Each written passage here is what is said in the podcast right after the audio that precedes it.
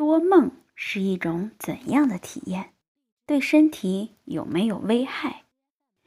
梦，不管是美妙的梦还是噩梦，它始终包绕着一层神秘的色彩。在非快动眼睡眠和快动眼睡眠的期间，人都会做梦。那多梦呢？就是指睡眠不实，在睡眠中有很多梦。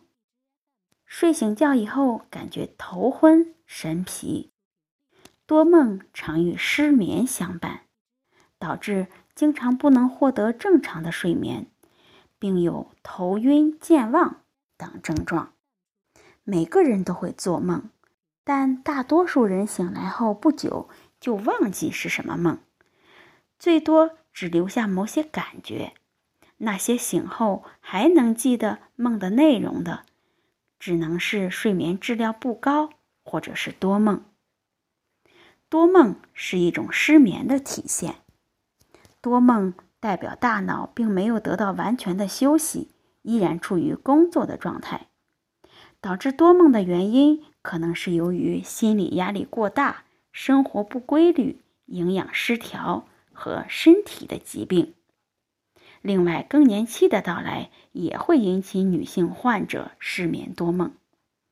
那么，如何改善多梦呢？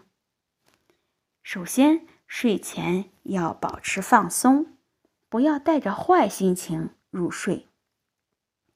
第二是适当的参加运动，它可以促使大脑内一种令人镇静和舒适的物质，即内啡肽的生成。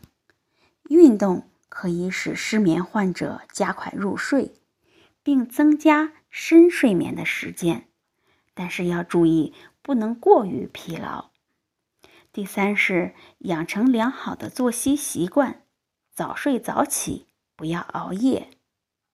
最后，如果疾病导致的多梦，应该去除病因，这才是有效的治疗方法。